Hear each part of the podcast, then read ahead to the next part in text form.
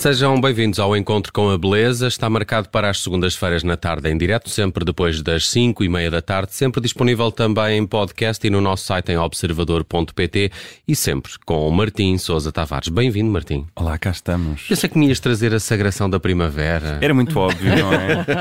Era muito óbvio. Não, mas olha, por acaso acho que não vou ser menos óbvio, porque eu só venho aqui às segundas, não é?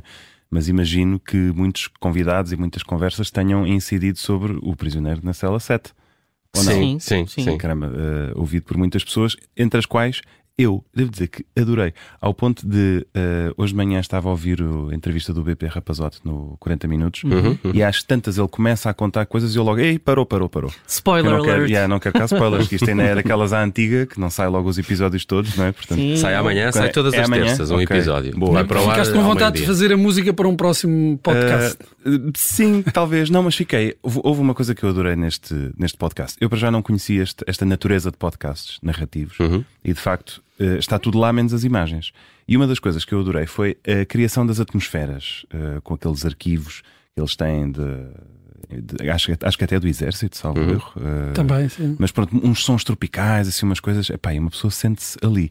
E para ir a estes anos 60, a África colonial, toda aquela zona, eu lembrei-me daquilo que é para mim a música perfeita e que aqui fica como tributo à sonoplastia e à genialidade que está neste podcast que é tirada da Sinfonia número 5 do João Braga Santos, num compositor uh, portuguesíssimo, que nasce em 1924 e é assim um cosmopolita, um vanguardista, um tipo que é, é, é, muito viajado, portanto absorve assim as influências principais na Europa e que em 1966, portanto precisamente os anos em que se passa o nosso prisioneiro na cela 7, ele recebe uma encomenda do Estado para assinalar os 40 anos da Revolução do 28 de Maio, aquela que no fundo instaurou uh, Segunda República Portuguesa, que vem ser o Estado Novo, e ele chama esta sinfonia a Virtus Lusitaniae, portanto, a virtude da Lusitânia. Estamos à espera daquelas peças tipo, Ai, que seca, uma peça propagandística, não vai, não vai ser nada fixe. Só que não, o João Braga Santos estava um passo à frente e no ano antes ele tinha estado em Moçambique, na zona de Zavala, que fica no distrito,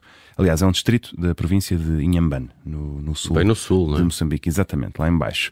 E quando ele andou por lá, ele ficou fascinado com a tradição dos marimbeiros. Estão a ver quando uma pessoa está a marimbar? Quase. Exatamente. Um, e ele achou isto. Mas esse, seja, esse são... é um património da humanidade, as marimbas sim, sim, exatamente, de Zavala. Zavala. precisamente. São, são instrumentos de, de, madeira, no fundo, que se tocam, são instrumentos de percussão. E, e ele achou aquilo uma música estranha a tudo o que se conhecia, porque são múltiplos ritmos, são diferentes escalas, instrumentos com afinações diferentes entre eles, portanto, um europeu chega ali e acha aquilo uma grande cacofonia, mas ouvindo um bocadinho percebe que é uma coisa ritualística, é uma coisa complexa, muito refinada e de facto ali são uh, virtuosos. E ele fica fascinado com aquilo, e como aquilo era o Portugal ultramarino, ele decide: isto vai integrar a minha sinfonia da virtude lusa. Só que ele não tem aqui, isto era para ser tocado no São Carlos, não consegue trazer os marimbeiros, nem sequer as marimbas.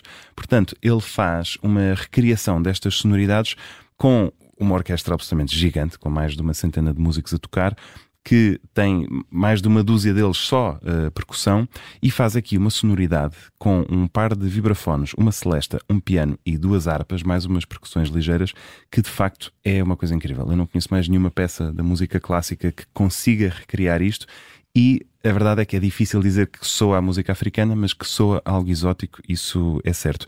Diga-se que a Unesco tem, tinha, não sei se ainda tem, uma coisa que era o prémio da Tribuna Internacional de Compositores, que atribuíam uma peça, este prémio todos os anos, e esta sinfonia ganhou no ano de 1969.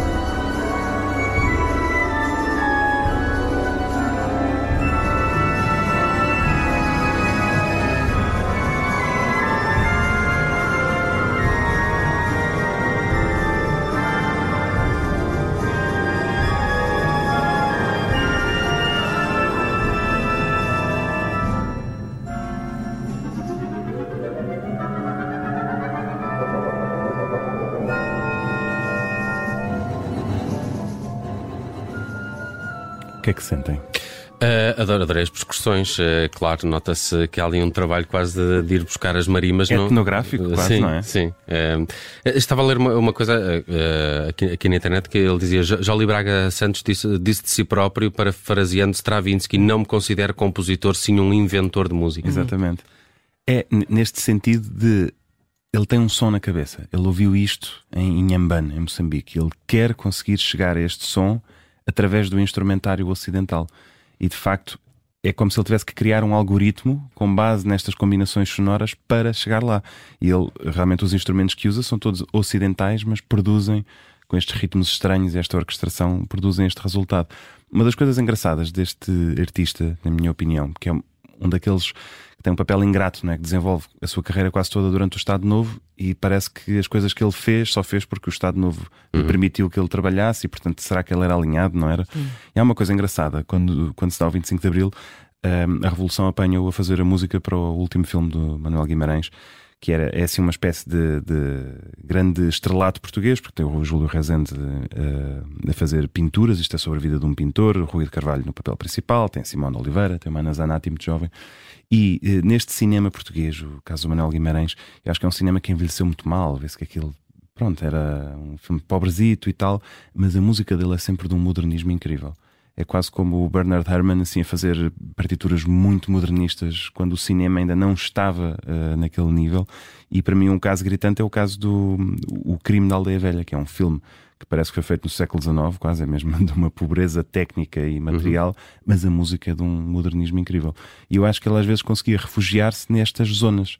Uh, quer descrever aquilo que é a música que eu ouvi em Moçambique. Sai-se com esta partitura e o público da metrópole encantado. Zavala, uh, estive a ver fotografias no, de, desta cidade, desta zona de Moçambique, tem uma mega baía tem em, ótima praia, praia. Não é? Tem, é. Fiquei com uma, com uma Aliás, inveja ele, e com. Ele tinha ido lá numa, numa viagem, numa despedida de solteiro. Uh, não estou a brincar. é, mas adorei, não conhecia as, as fotos de, de Zavala e, e, é, e é um sítio de facto paradisíaco, bem, bem no sul de uh, Moçambique. Fizemos essa viagem, o fascínio de Zavala é o título do encontro com a beleza desta semana, que vai já chegar às plataformas uh, podcast. De hoje a uma semana, o Martim Sousa Tavares está de regresso. Hoje falamos de Jolie Braga Santos. Amanhã também podem ler a uh, newsletter do Martim Sousa Tavares, chama-se é. A Música na Minha Cabeça. Amanhã tem muita coisa. É novo episódio do Prisioneiro. É verdade. É do sargento, o, o sargento, na, sala sargento na sala 7. É um prisioneiro. É o prisioneiro? Sim. O primeiro episódio chama-se Prisioneiro. Pois é, por isso é que eu estou a fazer confusão. Mas amanhã, a partir do meio-dia, também já tem aí outro capítulo dessa, dessa história que o Martim parece estar a, a acompanhar. É Obrigado, Martim. Até para a semana. Até para a semana.